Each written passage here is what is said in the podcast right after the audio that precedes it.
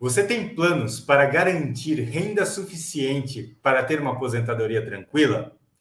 Não parou para pensar nisso ou acha que ainda é cedo para isso? Se você quiser avaliar se a sua estratégia para não passar apuros na aposentadoria é suficiente, então esse vídeo é para você.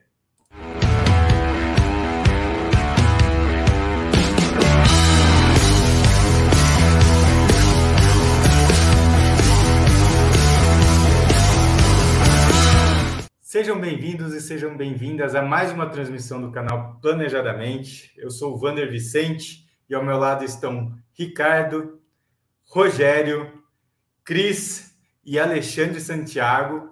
Nós somos planejadores financeiros fiduciários e a cada conteúdo que nós trazemos aqui, o nosso objetivo é o mesmo: ajudar você a atingir a sua liberdade financeira. E hoje o nosso tema é um tema de extrema importância. Nós vamos falar, né? nós vamos te ajudar a entender se você vai garantir uma renda suficiente na sua aposentadoria. Então, o tema de hoje é como garantir renda suficiente para ter uma aposentadoria tranquila. E para começar esse assunto, eu queria chamar meu amigo Santiago. Santiago, o que, que você pode falar para a gente sobre esse tema? Bem, Wander, é, o que a gente pode é, observar né, muito bem é o que o cenário né, da, de, de quanto a gente precisa, né, de quais regras né, a gente vai, é, na verdade, estar tá podendo usufruir disso, elas mudam bastante. Né?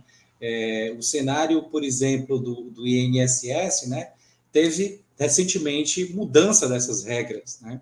E, e a gente causa aqui uma certa reflexão, né?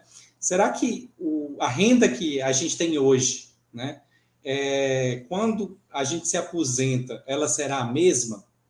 Se for considerar o INSS, provavelmente não, né? Por quê? Porque a conta simplesmente não vai fechando, né? O que que acontece?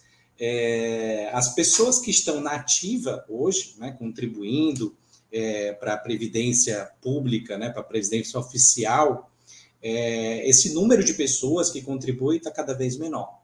Né?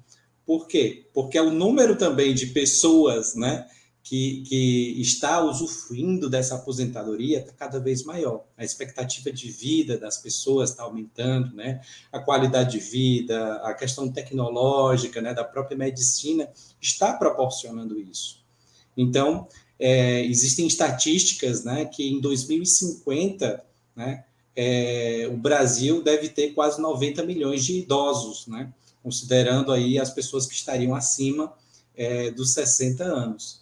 Então, se quando, quando acontece isso, né, e, e, e também a gente tem uma natalidade menor, ou seja, menos gente nascendo, então poucas pessoas vão acabar é, deixando de contribuir, né? bem, bem menos pessoas vão contribuir para é, sustentar, né, digamos, essas pessoas que vão estar se aposentando. Então, o cenário né, dessas regras, elas devem ser ajustadas periodicamente. Por isso foi feita uma revisão né, da Previdência, e aí que ajustou uma série de fatores, como, por exemplo, a idade mínima para mulheres, né, é, o tempo de contribuição, né, os valores que a pessoa vai auferir ali de aposentadoria é, no futuro, né, o teto ou o valor mínimo. Né, então, é, essas regras, elas mudam né, com, com base nesse cenário, e é o que a gente vai falar um pouco aqui, né, tratando é, desses três passos que seriam interessantes a gente observar.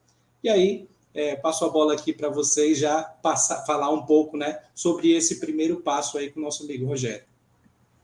É, olá, pessoal.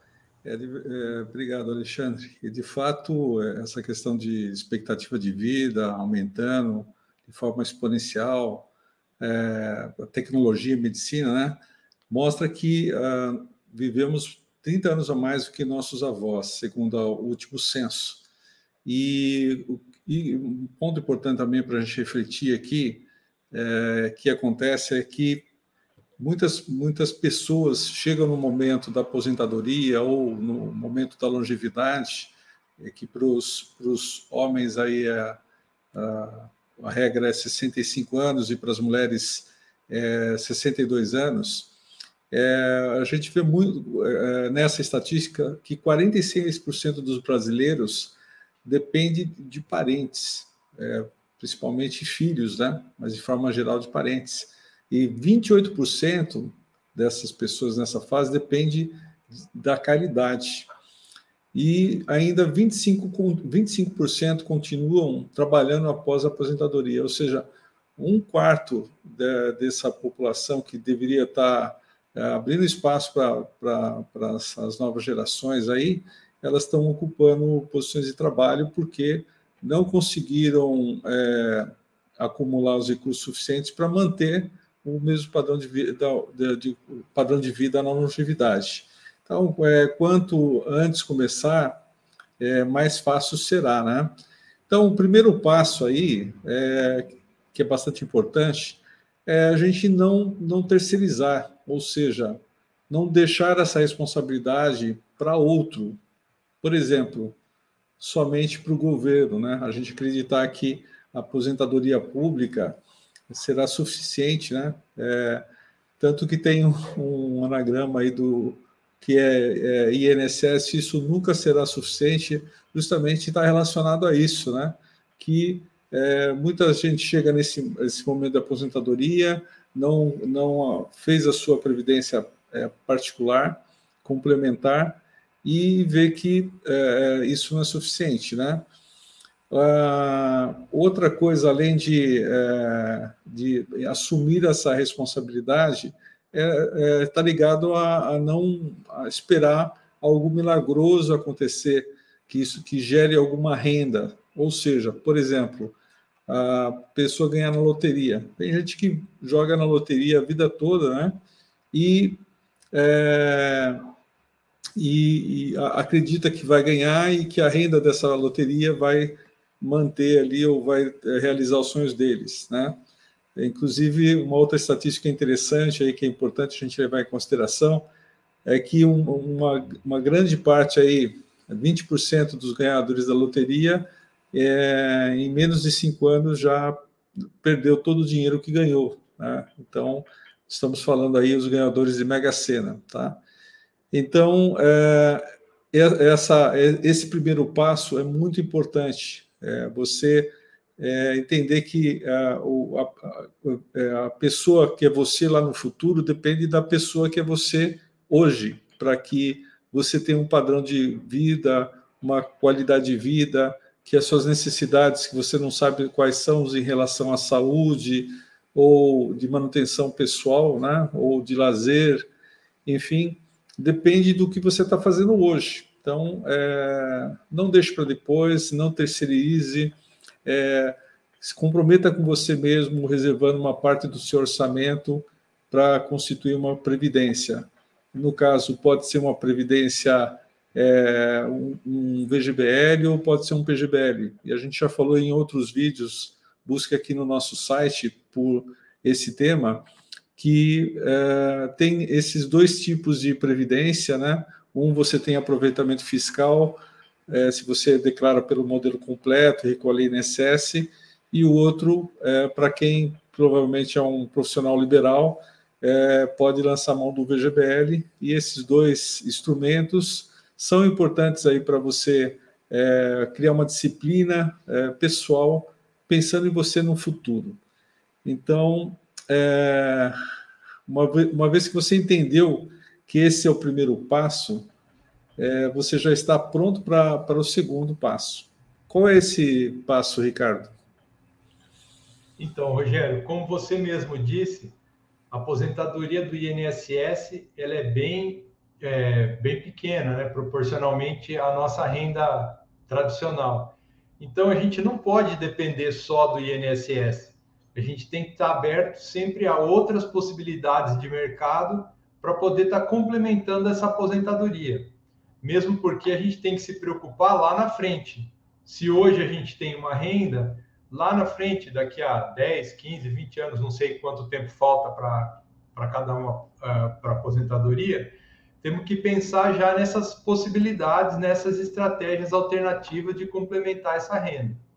Então, quais seriam essas, essas alternativas? Uma delas o Rogério já citou aí, a previdência privada, né? Que é uma forma de fazer aportes recorrentes durante o período que você ainda está ativo, para poder no futuro usufruir dessa renda, seja ela no modo de renda permanente ou fazendo saques é, periódicos da Previdência, enfim, de uma forma bem estratégica atender às suas necessidades de despesas, né? Uma outra forma é também fazendo, montando uma carteira de investimentos é, que seja compatível também de proporcionar uma renda para poder complementar essa renda do INSS, né? Enfim, quem não tem uma estratégia sofre mais. O, é, o próprio IBGE fez uma, uma pesquisa e menos de 1%, esse dado realmente é bem triste, menos de 1% do, dos aposentados consegue viver da própria renda do INSS, quer dizer, é uma minoria bem significativa. Então, a maioria deles, como o Rogério disse, acaba tendo que recorrer a familiares ou a pessoas conhecidas para poder ajudar nessa complementação de renda. Ou até, muitas vezes, alguns aposentados são obrigados a trabalhar até quase o fim da vida para ter uma rendazinha complementar e poder complementar essa renda do INSS. Na verdade, a melhor estratégia para se fazer uma projeção de futuro e saber quais as alternativas são mais válidas é contar com a ajuda de um planejador financeiro. É uma pessoa especializada nessa área, que tem visão de futuro, conhece todo o mercado e sabe te orientar a melhor maneira de ter uma renda, somando todas essas alternativas que a gente colocou, que seja compatível com a sua despesa, com a sua necessidade de vida. Ô, Cris, fala para gente um pouquinho. Então, esse que eu citei seria um segundo passo, né? Ter essas alternativas. Qual seria um terceiro passo para poder a pessoa ter tranquilidade para conseguir uma boa renda? Uma coisa, pegando o gancho que vocês falaram aí do, do INSS, uma coisa que eu vejo assim com bastante frequência, muito mais do que eu gostaria, é a percepção errônea que as pessoas têm do quanto elas vão receber do INSS, tá? Que é frequente, assim, você vê uma pessoa, sei lá, um executivo, alguém que tem lá uma renda de 20, 30, 40, 50 mil reais por mês, e a hora que eles se aposentam, passam a receber um valor muito, muito menor. E aí reclamam, né, que o INSS não, não serve, é ruim, que foram enganados. Gente, se você recolher pelo teto, que é hoje um valor próximo ao salário mínimo, você vai receber em torno de seis salários, tá? Então, é muito importante ter esse número mais ou menos na cabeça na hora de fazer as contas, porque aquela, pensando na apresentadoria, a primeira pergunta que a gente tem que se fazer é quanto que eu quero ter de renda mensal? Então, quanto eu quero ter? Aí, quanto eu preciso? Qual é o, quanto realmente é necessário? E, como vocês já disseram, a vida muda, né? Então, assim, o cenário amanhã pode ser diferente, as pessoas ficam doentes, é comum, já ficando um pouco mais velho, né? Ter alguma incapacidade, alguma invalidez, e isso tudo custa. E, então, assim, economiza-se em algumas coisas, porém te gasta mais com outras. Então, é muito importante ter esses números na cabeça, né? Ou ir prevendo, fazer, brincar com os números, analisar quanto que você pode contar com o valor que vai vindo do INSS, e aí calcular pela diferença quanto você tem que poupar e investir por mês, assim, pensando no amanhã, seja através de uma previdência privada, como vocês falaram, ou se a pessoa for extremamente regrada e disciplinada, investir por conta própria. Mas, assim, vou, uma aplicação voltada àquela caixinha do futuro, né? Minha aposentadoria. E, como vocês já disseram, eu friso novamente, um planejador financeiro pode não apenas te ajudar com esses cálculos, como qual, quais as melhores estratégias para você colocar em prática e ir ajustando ao longo do tempo isso também é importante, né? Os números têm que ser sendo readequados, vamos dizer assim. É bem, bem, isso, né, Cris? Eu acho que nós trouxemos pontos bem, bem, importantes aqui, né? Nós falamos, você falou, por exemplo, de pessoas que têm renda alta, né? Às vezes são empresários ou são profissionais que têm cargos de liderança alto no mundo corporativo. É, Rogério citou a questão do, do, do autônomo, né? E no caso dos servidores públicos, nós temos alguma, alguma dica, alguma orientação, considerando toda essa mudança de cenário que está tá existindo? Bom, é, temos sim, né? Eu acho que é, para esse evento aqui, a gente trouxe a gravação de um convidado especial, um planejador certificado de Brasília, o nome dele é Hugo Afonso, e ele vai falar um pouco o que está acontecendo aí é, junto aos servidores públicos e quais os pontos de atenção que devem ser observados. Bom, boa tarde, pessoal. Eu sou Hugo Manuel Marcato Afonso, sou servidor público federal e Certified Financial Planner.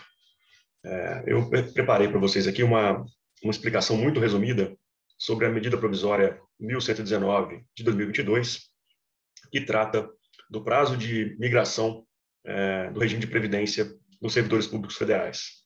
Tá? Isso é sob a ótica de planejamento financeiro, aposentadoria e investimentos. Dentro de 5 a 10 minutos, eu vou fazer uma, uma breve é, demonstração do que está sendo proposto nessa medida provisória que foi convertida em lei no último dia 4 de outubro e quais são as alternativas para os servidores públicos. Tá? A ideia é mostrar de maneira isenta, é, sem vieses, o que, que o servidor público pode fazer, pode escolher fazer, caso resolva migrar de regime. Vou compartilhar minha tela com vocês e eu começo já a mostrar aqui é, o site da medida provisória. Tá? Então, ela foi, ela passou pela comissão mista, Câmara dos Deputados e Senado Federal e agora aguarda sanção ou veto do presidente da República. Tá?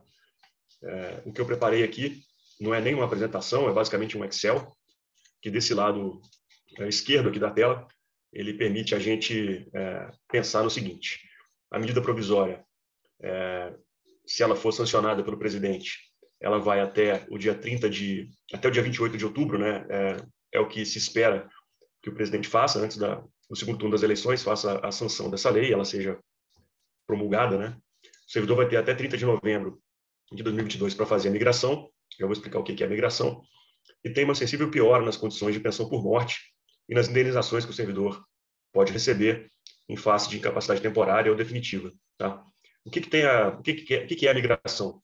Ele vai uh, passar a receber o teto do regime geral do RGPS. Tá? Então, o servidor público, quando, quando passa no concurso, ele começa a receber, a fazer uma contribuição mensal para o regime próprio de previdência social, RPPS, e se ele resolver fazer essa migração, ele vai simplesmente passar a receber o teto do INSS. Então, apesar da, da, da palavra migração dar a impressão de que ele está saindo do regime próprio e entrando integralmente no regime geral, não é isso que acontece.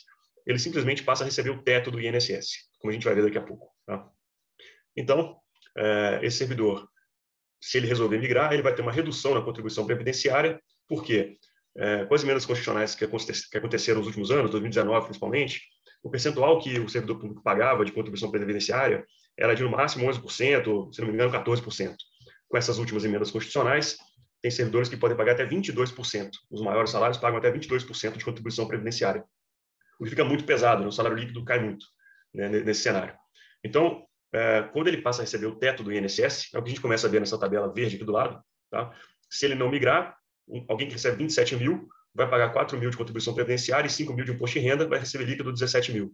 Se ele migra, na ativa, ele vai passar a receber o teto do INSS, que vai como salário de contribuição, né? não receber não, mas ele vai se referir ao teto do INSS, que hoje é R$ 7.087, e vai pagar 828 reais de contribuição previdenciária. O imposto de renda sobe um pouco, porque a, a base de cálculo aumenta um pouquinho, mas no final ele vai ter um excesso de salário de R$ 2.400, por exemplo, nesse exemplo numérico que eu criei aqui, aleatório. Tá? Então, é, esse servidor teria um aumento líquido de 2.400 no contra-cheque. Esse é um dos motivos para migrar. Depois eu vou falar as vantagens disso em termos financeiros. Então, em resumo, Migrando, ele reduz a contribuição previdenciária, aumenta o imposto de renda retido e aumenta o salário é, líquido recebido mensalmente. Quando ele se aposentar, o que, que vai acontecer? Ele vai receber o teto do INSS e um benefício especial que foi criado por essa é, emenda constitucional, é, e não é a primeira vez que isso acontece, tá? já é a terceira, terceira janela de migração que acontece.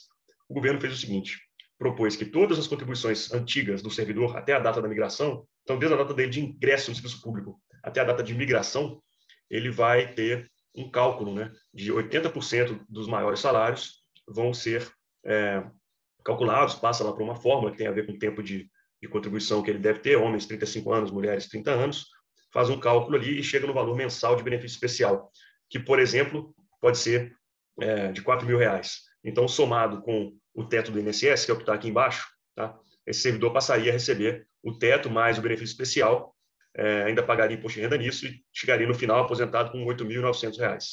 Tá? Então, é, essas duas tabelas aqui em verde e em azul são exemplos do que pode ser a escolha de alguém. Tá?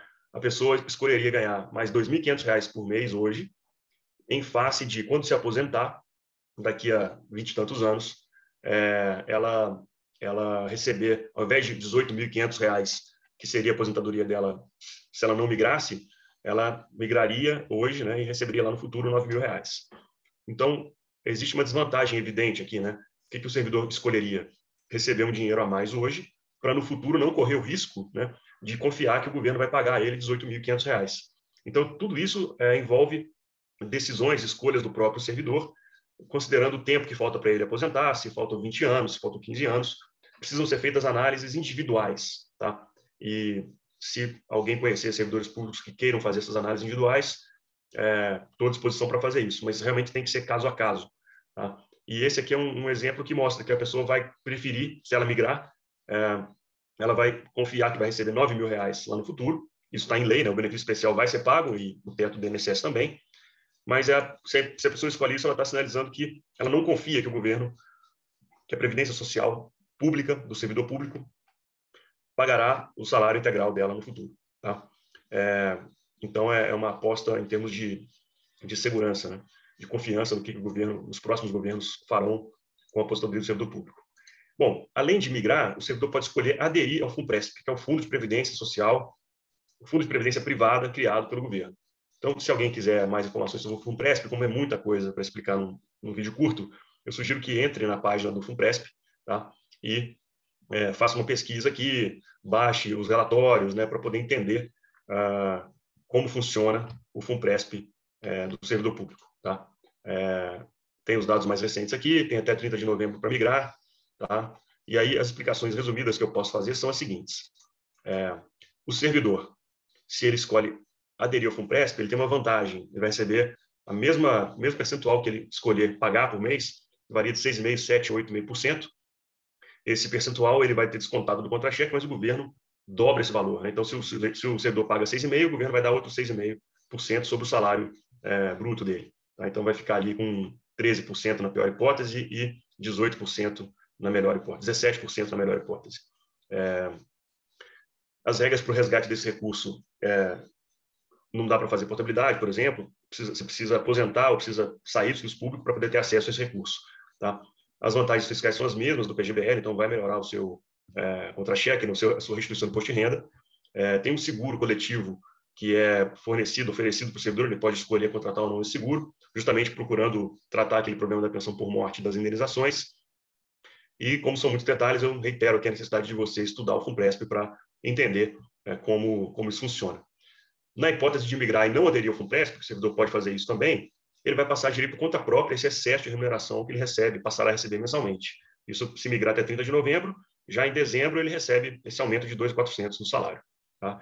É, e aí ele pode procurar investir por conta própria, pode procurar um planejador financeiro, pode investir no mercado financeiro em geral, em previdência privada, e é recomendável que ele contrate um seguro de vida. Tá?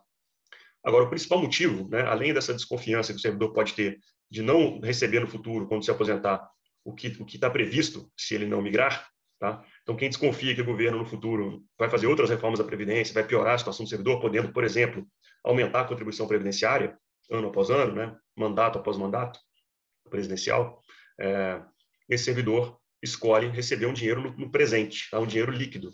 É, então, como fica isso? Ah, se ele vai ter uma sobra de 2.409 depois da migração, ele pode contratar um seguro de, contratar um seguro de 500 reais por mês e fazer investimentos, por exemplo, de 1.900 reais por mês. Se ele tem, se é um homem que se aposenta com 65 anos, tem 41 anos de idade hoje, falta 24 anos para se aposentar, ele tem 288 meses até se aposentar, guardando 1.909 reais. Se ele conseguir rentabilidade de 1% apenas acima da inflação todo ano, ele vai acumular 620 mil. Então, basicamente, é isso aqui que acontece, tá? O sujeito que escolhe migrar, ele está uh, com esses R$ 2.400, dizendo que ele quer receber 600 mil uh, líquido do governo uh, todo mês, né, parcelado em 288 meses. Se você faz um investimento um pouco melhor, isso vira 700 mil, ou se ganhar 3% ao ano da inflação, vira 800 mil e assim por diante. Tá?